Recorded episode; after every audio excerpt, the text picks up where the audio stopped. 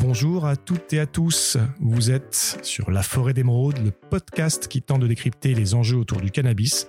Je suis Oncle Charlie et je vous reçois aujourd'hui pour un nouveau portrait, celui de Chantal, 74 ans. Bonjour Chantal. Bonjour Oncle Charlie. Alors c'est une série de portraits, vous avez déjà écouté quelques épisodes, qui ciblent un peu tout le monde. Des personnes qui consomment, qui ne consomment pas, des anti, des pro-légalisation. Euh, en tout cas, ce qu'on souhaitait savoir, c'est ce que pensent les Français du cannabis et quel est leur rapport avec ce produit. Mais avant cela, Chantal, dis-nous un peu, qui es-tu? Eh bien, moi je suis une retraitée active. J'ai fait une partie de ma carrière dans la mode, une autre partie dans l'édition, dans laquelle je suis toujours aujourd'hui. Voilà, j'ai eu trois enfants, j'ai un petit-fils et, et puis voilà, je suis Chantal. Très bien, merci Chantal. Et alors, parle-nous un peu de ton premier contact avec le cannabis. Quand est-ce que tu en as entendu parler pour la première fois ou tu as vu pour la première fois du cannabis? Alors, je n'en ai pas vu, mais j'en ai entendu parler à la fin des années 60. Je me sentais pas du tout concerné, j'étais pas du tout, j'étais pas du tout attiré par euh, par cette substance. Ensuite, j'en ai consommé avec mon mec du moment. Oh, je te fais déjà avoir au moins 30, 36, 37 ans. C'était dans quelle année ça Vers quelle année? Ah, bonne colle. Euh, à la fin, au début des 85, 86. D'accord. Ouais. J'ai fumé de temps en temps dans des soirées euh, ou, ou, avec lui, mais euh, mais jamais toute seule. D'accord. Et j'ai le souvenir d'avoir tiré sur un pétard avec mon fils aîné, qui voulait me faire goûter, croyant que je n'en avais jamais goûté. Bref, mais ça me faisait ni chaud ni froid en fait. Hein. Ça m'intéressait pas beaucoup. D'accord. Ok. Donc Moi, rapport... je préférais le vin rouge. Très bien. Et le champagne. Avec modération, ça peut être bien aussi. Oui. D'accord, donc si on, on, peut résumer ce rapport-là ou le qualifier d'assez détaché finalement avec le cannabis?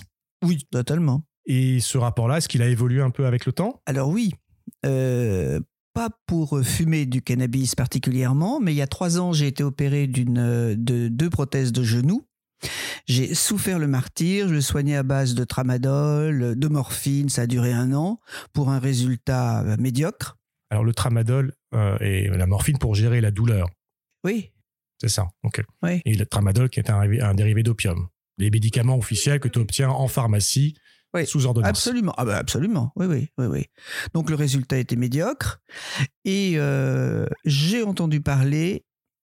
Petite pause, quand tu dis résultat médiocre, c'est-à-dire?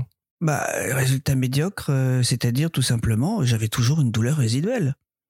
Donc je trouvais euh, ridicule de prendre euh, de la morphine et du tramadol pour euh, une douleur qui, qui, qui subsistait toute la journée, quoi.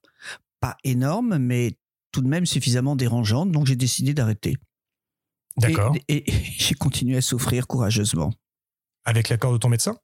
Oui. D'accord. Mmh. Comment est-ce que tu as géré par la suite ces douleurs? Eh bien, euh, ben j'allais chez le kiné et je souffrais, voilà. Point barre. Ensuite, euh, j'ai entendu parler du CBD.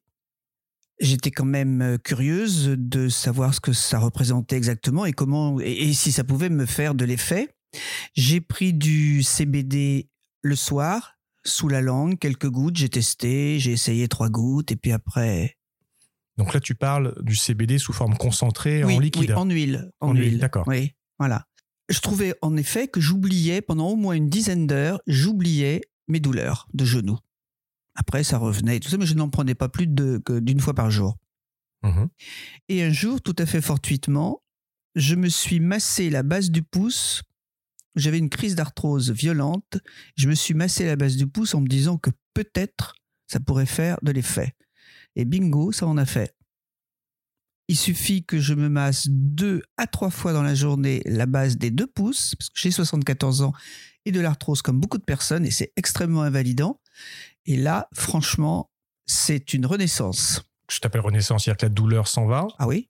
Ah oui, je l'oublie complètement. Pendant combien de temps? Quelques heures, euh, 5, 6 heures, 7, 8 heures. Euh, c'est variable. C'est variable selon l'intensité de la douleur aussi. Elle se laisse plus ou moins euh, euh, partir. Enfin, tu vois, je veux Mhm. dire que. Et jusque-là, jusque-là, comment est-ce que tu gérais les, les, euh, les douleurs les- d'arthrose Oui. avec euh, ce que me donnait le pharmacien, des gels à base d'anti-inflammatoires et qui ne faisaient pas tellement d'effet. D'accord. Donc je n'en mettais même plus. Je, je dois en avoir encore dans ma pharmacie dont je ne me sers plus depuis des lustres. D'accord. Donc depuis, tu ne gères toutes ces douleurs-là qu'avec. Qu'avec le CBD. Et aussi euh, avec euh, du gel à base de. Enfin, de, de- de- des pommades en- comme anti-inflammatoires à base de cannabis euh, qui sont un petit peu moins efficaces. Donc je les utilise selon les douleurs que j'ai tel ou tel autre jour.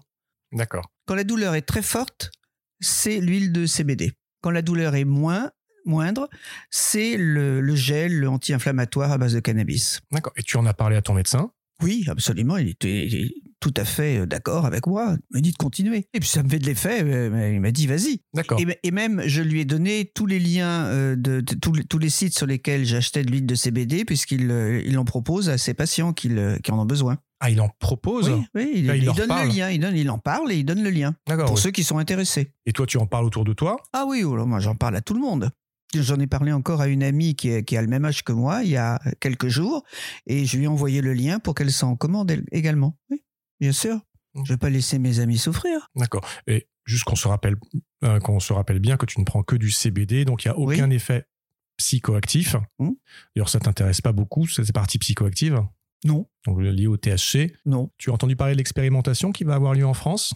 Autour Euh, du cannabis Non, Et ben alors, je t'inviterai à écouter un- un de nos- une de nos émissions sur le sujet, oui. parce que bah, bientôt, en France, on espère en tout cas mettre en- sur pied un, un programme euh, thérapeutique euh, can- au cannabis légal, et ça pourrait aider beaucoup de personnes comme toi. En tout cas, moi je, je regrette une chose, c'est que je sois obligé d'en faire venir de l'étranger. Alors, quasiment tout le temps, sauf depuis quelques temps, on en trouve dans quelques boutiques dans Paris.